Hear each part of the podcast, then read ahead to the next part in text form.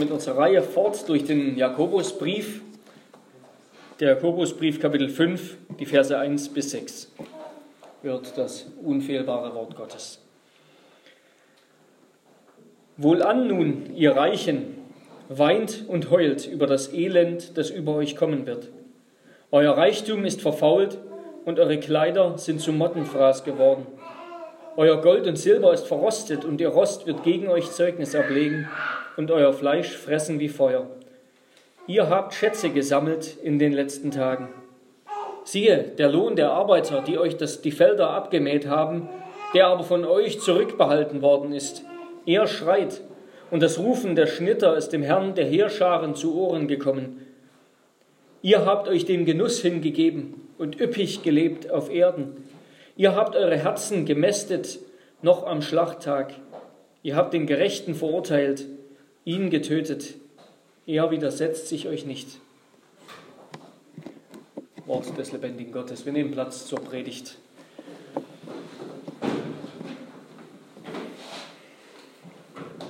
Liebe Geschwister, Gemeinde des Herrn Jesus Christus, ich hatte ja letzte Woche das Vergnügen, in Zürich zu predigen in der presbyterianischen Kirche in Zürich und hatte dann auch das Privileg einer kleinen Stadtrundführung zu den wichtigsten Städten der Reformation dort in Zürich. Zum Schluss sind wir noch in ja vielleicht das bekannteste Schokogeschäft Zürichs gegangen, das sogenannte Lederach, eben um etwas von dem braunen köstlichen Gold für die Familie mitzubringen. Ähm, dieses Geschäft, das liegt in der Hauptshoppingmeile in Zürich, der Bahnhofsstraße. Ja, und dort, dort verkehren die Reichsten, vielleicht ein bis zwei Prozent der Welt, weiß nicht, ist jetzt so eine Schätzung aus dem Bauch heraus, ähm, um dort eben shoppen zu gehen. Ja, das ist eine der teuersten Shoppingmeilen der Welt. Da reiht sich eine teure Marke an die andere, alles, was man eben so kennt und alles, was viel kostet. Und die Leute auf dem Fußweg sind sehr bemüht darzustellen, was sie sich alles leisten können und wie wertvoll und toll sie sind. Ein Pullover für 800 Franken, eine Jacke für 2000 und mehr. Und die Läden sind voll und Schlangen stehen vor den Läden. Ich fand es abstoßend, so viel schamlos zur Schau getragene Eitelkeit und Selbstdarstellung. Und was sagt Gott dazu? Was sagt Gott zu den Reichen? Das hören wir in dieser Predigt, in diesem prophetischen Gerichtswort von Jakobus, das ich überschrieben habe mit Wehe euch Reichen. Wehe euch Reichen. Erstens, euer Gericht ist unabwendbar. Zweitens, euer Reichtum wird euch nichts nützen. Und drittens, eure Habgier wird euch verdammen. Wehe euch Reichen. Erstens, euer Gericht ist unabwendbar. Wohlan nun, ihr Reichen, weint und heult über das Elend, das über euch kommen wird. Ja, das Gericht über euch, Reiche, sagt Jakobus, das ist beschlossene Sache, das wird kommen. Jakobus hält nicht etwa eine Bußpredigt, wie manche Ausleger meinen, also er ruft niemanden zur Umkehr auf, tut er ja nicht. Nein, Umkehr und Errettung steht hier nicht in Aussicht, wird nicht in Aussicht gestellt, sondern das Gericht, das hier über die Reichen angekündigt wird, das ist beschlossene Sache. Das ist unabwendbar. Das wird kommen. Da gibt es keinen keine Ausfahrt vorher. Und was können die Reichen tun, um das Gericht abzuwenden? Hätten können wir vielleicht am Ende hinzufügen. Die Antwort ist nichts. Nichts. Weinen und heulen ist weniger das Mittel, um das Gericht abzuwenden, sondern es ist die Reaktion, die beim Gericht entstehen wird. So heißt es schon beim Propheten Amos, an jenem Tag, am Tag des Herrn, am Tag des Gerichts, werden ihre Tempellieder zu Geheul werden. Das ist das gleiche Wort. Ähm, spricht Gott der Herr. Das ist im Griechischen Ololyzo, ein lautmalerisches Wort. Ja, also das Wort klingt so wie das Geheul eben. Ähm, ja, und es, es stimmt ja, der einzige Ausweg aus dem Gericht für Arme und Reiche, der besteht darin, dass wir heute schon erkennen, was morgen über uns kommen wird und uns deshalb demütigen vor Gott, vor dem Gott, der sich über die Demütigen erbarmt, der ein Erbarmer ist und Barmherzigkeit übt. Aber laut Jesu Worten ist es leichter, dass ein Kamel durch ein Nadelöhr geht, als dass ein Reicher ins Reich Gottes hineinkommt. Ja, nichts liegt dem Reichen ferner, als sich zu demütigen, sich statt seines Reichtums der Erkenntnis des Herrn zu rühmen. Und dennoch, es bleibt dabei, und auch diese Botschaft verkündigt Jakobus, wer durch Gottes Gnade erkennt, welches Gericht ihm von dem gerechten und heiligen Gott blüht. Und wer sich darum auf den Namen des dreieinigen Gottes taufen lässt, im Vertrauen auf den Herrn und Retter Jesus Christus, an dem wird die Taufe des Gerichts am Ende der Zeiten vorübergehen. Aber wie gesagt, Jakobus ermahnt die Reichen hier nicht zur Buße. Er sagt nicht, tut Buße sonst. Er stellt keine Erlösung in Aussicht. Sie ist höchstens ein Nebenprodukt seiner Androhung bei einigen wenigen. Aber nein, vielmehr wie ein Prophet Israels im Alten Testament kündigt er ein Gericht an, das schon beschlossen ist und gewiss kommen wird. Und ich habe ja gesagt, gerade eben das Gericht, das die ganze Welt und besonders die Reichen treffen wird, das ist beschlossene Sache. Warum besonders die Reichen? Hat die Bibel etwas gegen Reichtum oder das Reichsein per se? Redet dieser Text vielleicht einer modernen Befreiungstheologie, das Wort, die sich als die Stimme der Armen versteht und das Evangelium vor allem auf gesellschaftskritische Botschaften gegen Ausbeutung und Unterdrückung reduziert? Verlangt Nächstenliebe vielleicht eine sozialistische Umverteilung von Reichtum, sogar wider Willen? Nein. So redet die Schrift nicht. Reichtum an sich ist nicht ein Problem, ist nicht das Problem. Ja, die großen Heiligen des Alten Testaments, die waren oftmals reich und dieser Reichtum war ein Ausdruck des Segens Gottes. Abraham, Hiob, David, Salomo, viele andere. Ja. Und das Neue Testament macht deutlich, dieser Reichtum sollte geistlich verstanden werden. Genauso wie das Exil und die Not, die Israel erlitten hat im Alten Testament, geistlich verstanden werden sollte. Nicht Reichtum an sich wird verdammt, sondern der Missbrauch des Reichtums. Darum geht es. Ja, es gibt eben immer auch Reiche, die ihren Reichtum nicht missbrauchen und die deshalb nicht unter dieses Wort fallen, die ihren Reichtum gebrauchen zum Segen für andere, zur Ehre Gottes. Aber Reichtum bringt eben eine besondere Verantwortung für, vor Gott für andere mit sich und deshalb auch eine besondere Last im Gericht. Und doch wird das Gericht die Reichen eben deshalb besonders hart treffen, weil sie sich einbilden, darüber zu stehen, weil sie das Gericht ignorieren. So heißt es dann in Psalm 49 oder in der Genfer, im Genfer Psalter, in Strophe 4 über Psalm 49. Der Reiche wähnt in seinem Stolze zwar, mein Palast steht und glänzet immer da. Seht da, wie blüht mein hochansehnlich Haus mein Name stirbt auf Erden nimmer aus. Allein der Mensch, erhöht in Ehr und Macht, hat keinen Wert. Er blüht kaum eine Nacht, schon welkt er hin. Er wird ein Staub auf Erden, das Herrliche muss gleich dem Viehe werden. Ja, der Reiche, der denkt gar nicht daran, sich vor Gott zu demütigen oder auf sein Reichtum zu verzichten. Und vielen wird es ergehen wie dem namenlosen Reichen, äh, Reichen im Gleichnis von diesem eben besagten Reichen und dem armen Lazarus, der dann plötzlich in, im Jenseits plötzlich aufwachen wird im Totenreich und von der Qual dort erschrecken wird und merken wird, was er verpasst hat, nämlich den lebendigen Gott anzubeten und ihm zu dienen, auch mit seinem Reichtum, mit seinen Gaben. Und viele werden dann erst eben von der Wiederkunft Jesu überrascht werden, wenn er kommt, um Gericht zu halten. An wen richten sich diese Worte konkret? Denn das ist, das ist vielleicht die, die aggressivste, der aggressivste Abschnitt im Jakobusbrief. Ja? Wir haben nicht das Gefühl, dass sich dieser Ausschnitt, diese Worte hier an Christen richten, an die Gemeinde richten, sondern sie sind nur Gericht. An wen richten sich, sie sich diese Worte? Sie richten sich zuerst einmal an die Reichen, die Christus nicht kennen. Also das ist eine prophetische Botschaft an alle Reichen. Aber die sitzen doch nicht in der Gemeinde. Also warum ihnen predigen? Ja, genau so haben sich die Propheten des Alten Testaments an die umliegenden Nationen gewandt. Ägypten, Edom, Babylon, Assyrien und so weiter, obwohl sie meist nicht direkt dort waren und dort gepredigt haben. Einige Male schon, aber doch haben sie ein Wort gepredigt, das allen galt, das, das diesen fremden Nationen galt. Und genauso geschieht das auch bis heute. Ja. Auf einer Demonstration werden zum Beispiel Politiker angeklagt, auch wenn sie nicht da sind. Das mag ihnen dann zu Ohren kommen und etwas auslösen. Es dient aber auch indirekt als Botschaft an die Anwesenden, ja, an die, die hören, an die Verbündeten vielleicht, sozusagen, um sie zu motivieren.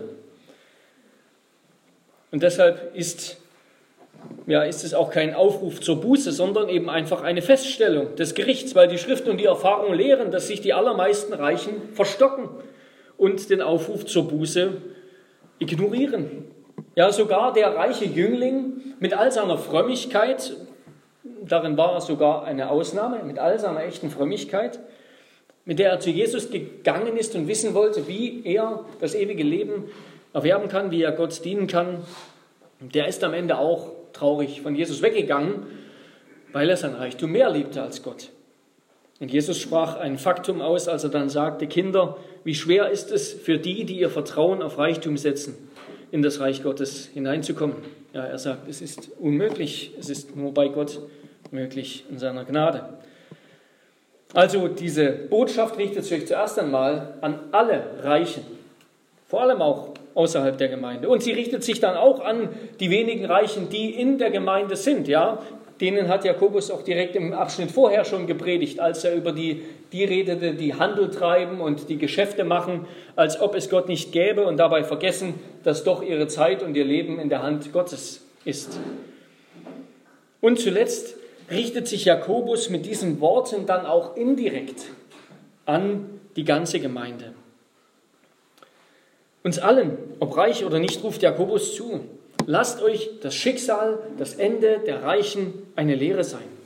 Wollt ihr wirklich reich werden? das steckt ja in uns allen, das sündhafte Begehren nach mehr, ja. Ein Begehren, das Gott vergisst und sein Wort nicht glaubt. Das ist das zehnte Gebot, ja. Du sollst nicht begehren. Und das steckt in uns allen. Aber ihr kennt das Ende, sagt Jakobus. Ihr kennt das Ende der Reichen. Darum erzürne dich nicht über die Bösen und ereifere dich nicht über die Übeltäter. Hier Psalm 37 und das sind im Kontext die Reichen, die, die aufblühen. Sie werden schnell verdorren wie das Gras und verwelken wie das grüne Kraut. Vertraue auf den Herrn und tue Gutes. Wohne im Land und übe Treue und habe deine Lust am Herrn, so wird er dir geben, was dein Herz begehrt. Psalm 37, wie wir dann auch gleich singen werden.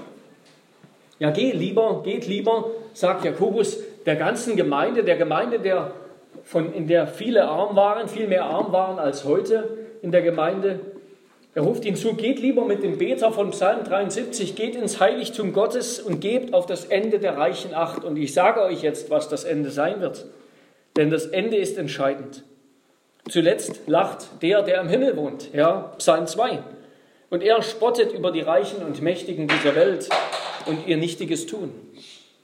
Und mit Gott lacht in Ewigkeit und freut sich am Hochzeitsmahl des Lammes, wer ihm dient und sich seine Gaben genügen lässt. Darum lasst euch die Gaben Gottes genügen. Das ist die Botschaft an uns alle. Versucht nicht, reich zu werden. Und damit kommen wir zum zweiten Punkt. Wehe euch Reichen, euer Reichtum wird euch nichts nützen.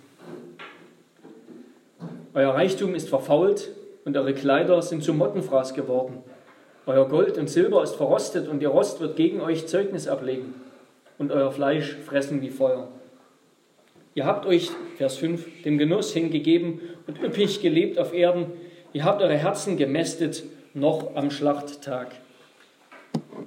Ja, was wird, was wird geschehen im Gericht über die Reichen? Alles, was ihnen lieb und teuer war, alles, womit sie sich selbst identifiziert haben, womit sie sich selbst dargestellt haben, ihren Reichtum zum Ausdruck gebracht haben, all das wird vergehen. Und das nimmt ja eben meistens materielle Form an. Ja? Gold und Silber, Kleider, Schmuck, Autos, Yachten, Anwesen, was sonst noch alles. Menschen glauben, sie werden immer reicher, indem sie immer mehr nehmen und immer mehr besitzen.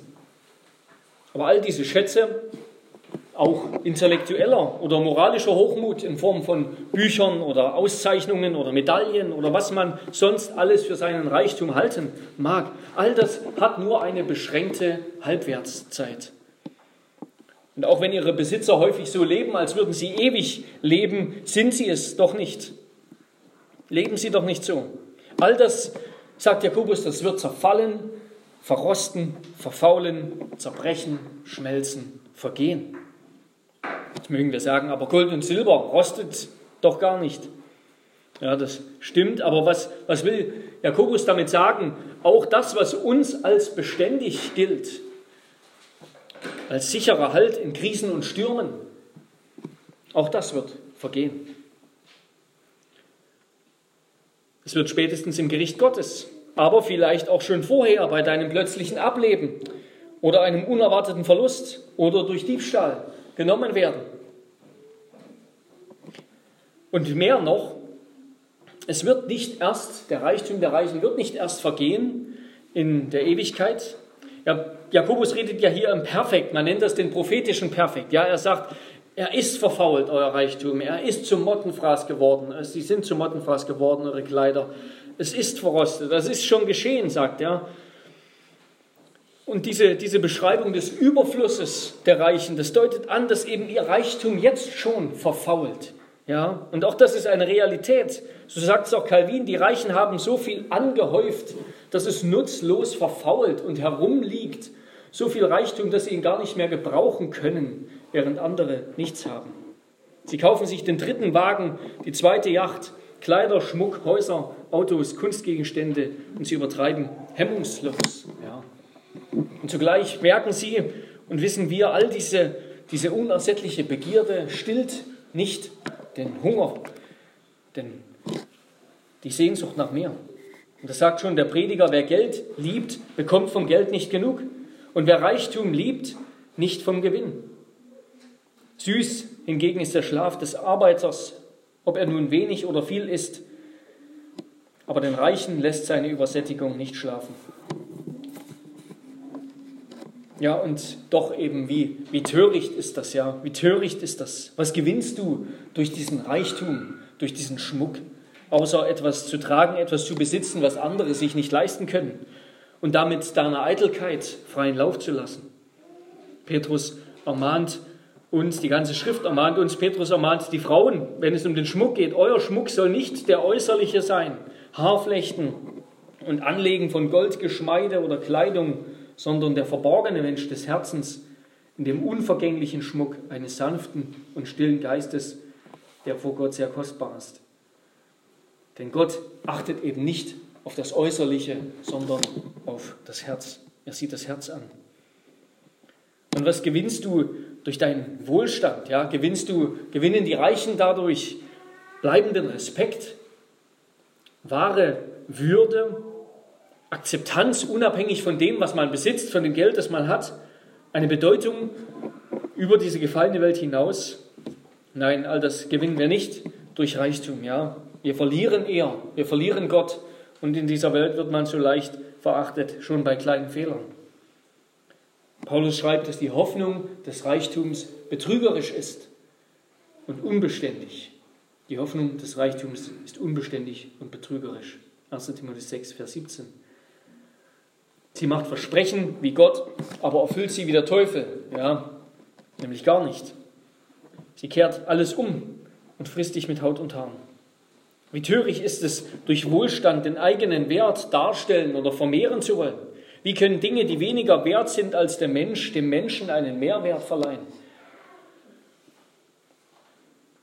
All das wird vor Gott nicht Bestand haben. In Gottes Gericht wird der Reichtum der Reichen dieser Welt vergehen. Ja, Gott wird nicht versöhnt mit Gold im Gericht. Am Ende bleibt Heulen und Schmerz in Ewigkeit. Am Ende, sagt Jakobus, bleibt den Reichen nur noch das nackte Fleisch. Ja? Vers 3. Das nackte Fleisch ist alles, was ihnen bleibt, denn trotz aller Möglichkeiten, mit ihrem Reichtum gute Werke zu tun, haben sie keines vorzuweisen, das sie bekleiden könnte und erst recht sind sie natürlich nicht mit der Gerechtigkeit Jesu bekleidet. Ja, das Fleisch der Reichen, das nackte Fleisch der Reichen, das wird in Scham und Schande im verzehrenden Feuer gefressen werden, das von Gott ausgeht im Gericht. Denn es ist Gott, der das Feuer und das Gericht der Hölle in Ewigkeit erhalten wird, seine Macht und seine Gerechtigkeit. Und so verkünden es schon die Propheten über die Reichen. Ihr Gold wird zu Unrat werden. Ihr Silber und Gold kann sie nicht retten am Tag des grimmigen Zorns des Herrn.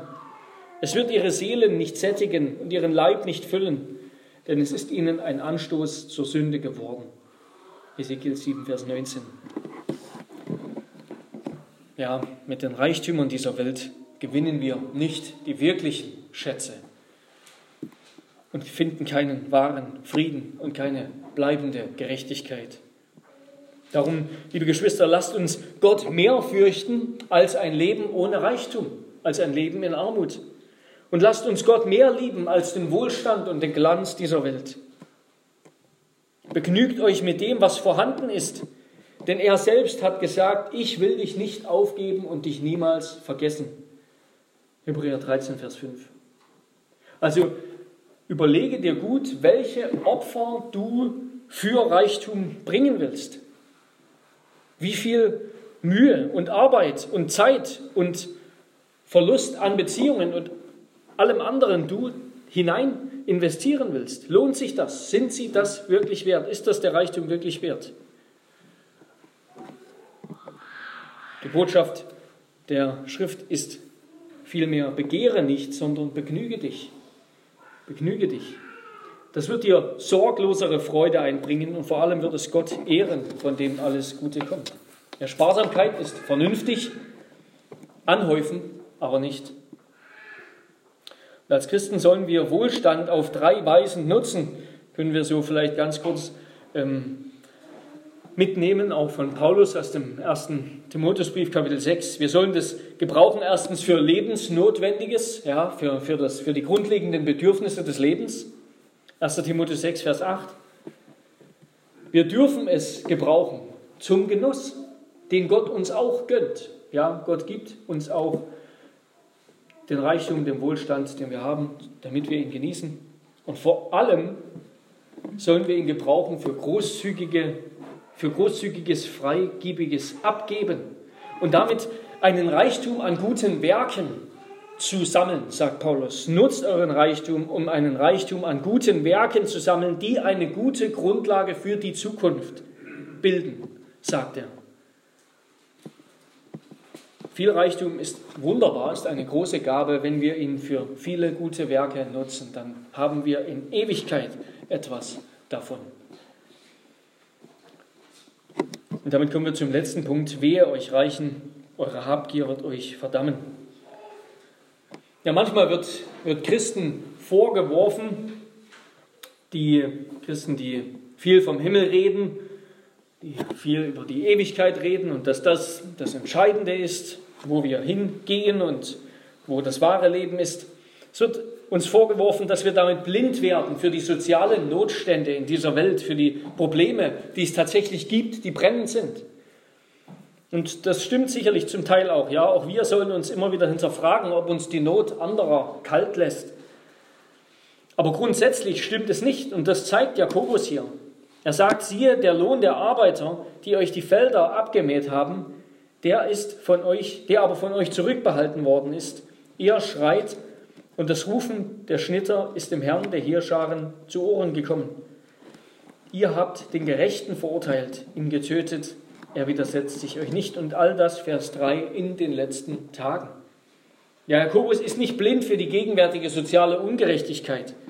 Im Gegenteil, sein Bewusstsein des Endgerichts, das stärkt sein soziales Bewusstsein. Gerade weil das Gericht kommt, weil wir in den letzten Tagen leben, müssen Menschen die Armen gut behandeln, sagt Jakobus. Können wir es nicht geschehen lassen, dass die Armen gegen uns zum Herrn rufen und es uns als Gericht zum Gericht wird? Aber, und auch das ist eine Realität, der Reichtum der Reichen ist oftmals auf Betrug und Unrecht gebaut. Er kommt durch das Ausnutzen vieler Armer zustande. Und das war damals so und das ist heute so. Man kann in die Geschichte schauen, das war schon immer so. Der Reichtum großer Firmen gründet oftmals auf heute auf Raubbau, führt zu Abfallerzeugung eben in den Ländern, in denen wir nicht wohnen müssen und diese sich selbst kümmern müssen. Er gründet auf fortgesetzter Ausbeutung von Arbeitskräften. Und damit will ich nicht einfach kapitalismuskritische Slogans sozusagen herunterleiern, die auch einseitig sind und nicht zu echten Lösungen führen. Aber sie legen doch einen Finger in die Wunde, ja. Der Reichtum weniger beruht noch immer oftmals auf Ungerechtigkeit und dem Ausnutzen, dem Betrug vieler. Das bleibt ein Faktum der Geschichte. Was die Reichen damals getan haben, das haben wir gelesen in der Gesetzeslesung Deuteronomium 24, das ist, dass sie den Tagelöhnern, und das war auch zur Zeit des Neuen Testaments so, die eben Tag für Tag von der Hand in den Mund lebten, dass sie ihnen ihren Lohn vorenthalten haben, am Abend nicht ausgezahlt haben und damit hatten sie am Abend nichts zu essen, sie und ihre Familien. Aber wir haben gelesen, dass das ein wichtiger Auftrag Gottes war, dass der Lohn muss pünktlich gezahlt werden, sodass jeder hat, was er zum Leben braucht. Du, du sollst, wenn du ein Pfand nimmst von dem Armen, ihm seine Decke, ihm seinen Mantel wieder zurückgeben, damit er nicht nachts in der Kälte hockt. Aber all das ist den Reichen egal, wenn sie nur reicher werden. Aber nicht nur haben diese Reichen, sagt Jakobus, andere beraubt in ihrer unersättlichen Gier und damit Gottes Gebote missachtet, sie haben auch ihre Macht dazu missbraucht, den Gerechten zu töten, den Gerechten vor Gericht zu zerren, um ihn dort zu verurteilen. Und sie haben ja die Möglichkeiten dazu, die Gerichte zu bestechen, die Armen zu unterdrücken, ihre Reputation zu zerstören, sie direkt zu töten oder ihnen die Lebensgrundlage zu nehmen. Aber der Herr hört auf die Armen. Ja, und er steht dem Armen zur Seite, um ihn von dem ungerechten Unterdrücker zu befreien. Er widersetzt sich nicht, heißt es dann am Ende. Und Jesus ist natürlich das ultimative Beispiel dieses einen Gerechten, der zu Unrecht vor Gericht gezerrt wurde und dort getötet wurde und der sein Leiden ohne Widerstand ertragen hat der ganz darauf vertraut hat, dass Gott ihn rächen wird. Jesus ist unser Vorbild, ja, nicht Robin Hood. Ja, die Armen, die sich in ihrer Armut, die sich ihrer Armut vor Gott bewusst sind und sie bekennen, die wird Gott nicht vergessen. Die werden von Gott gesegnet. Und vor Gott müssen wir alle samt bekennen mit Luther. Wir sind Bettler. Das ist wahr. Ja, wer das bekennt, der hat mehr erkannt als ein Reicher.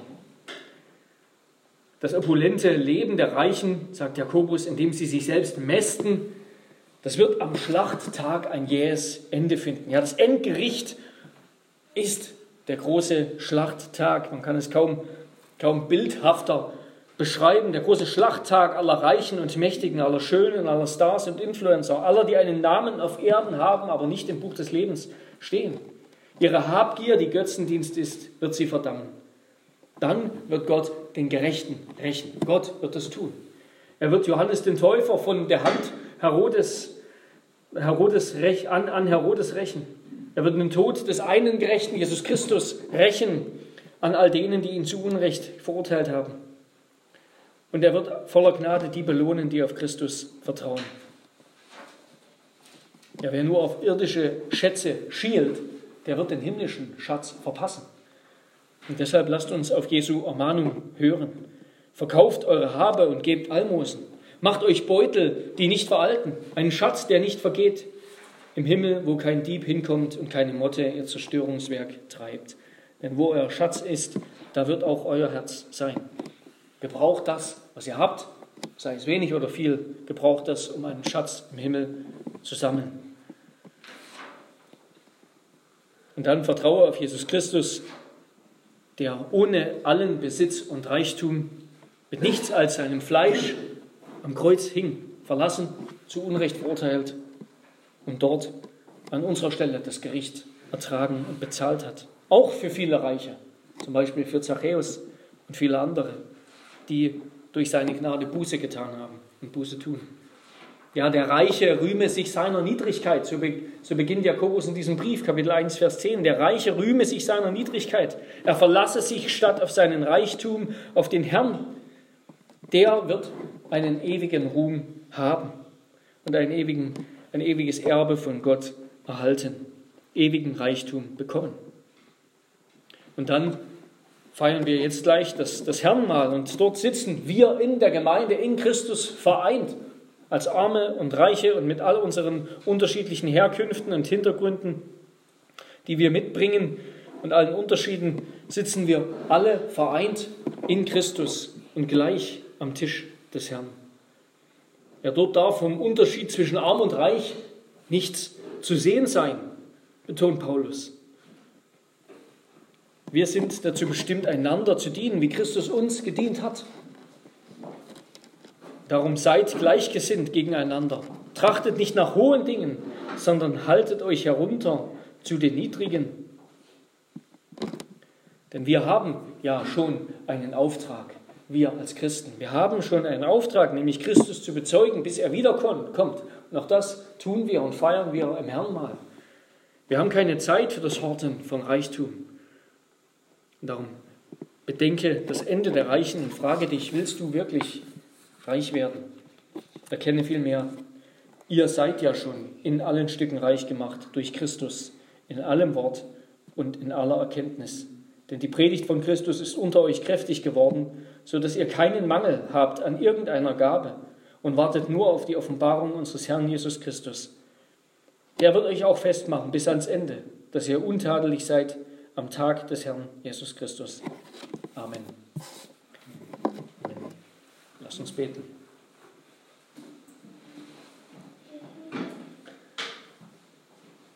Herr unser Gott, Herr, hilf, dass wir uns diese Warnung an die Reichen zu Herzen nehmen. Herr, dass wir nicht begehren, reich zu werden, Du weißt, dass das in einem jeden von uns steckt, dass das Teil der sündhaften Begierde der gefallenen Natur ist. Das Begehren, mehr zu haben von dem, was du uns nicht gegeben hast. Himmlischer Vater, mach uns weise, dass wir mit dem, was wir haben, mit der Zeit, mit den Möglichkeiten und Mitteln und mit dem Reichtum, dass wir damit weise umgehen, dass wir himmlische Güter und Schätze sammeln, gute Werke sammeln, dass wir dich dadurch ehren und einander dienen. Und bewahre uns vor der Versuchung des Reichtums. Und möchtest du auch die Reichen, die auch diese Botschaft hören oder dein Wort an anderer Stelle hören, möchtest du sie in deiner Gnade zur Umkehr leiten. Amen.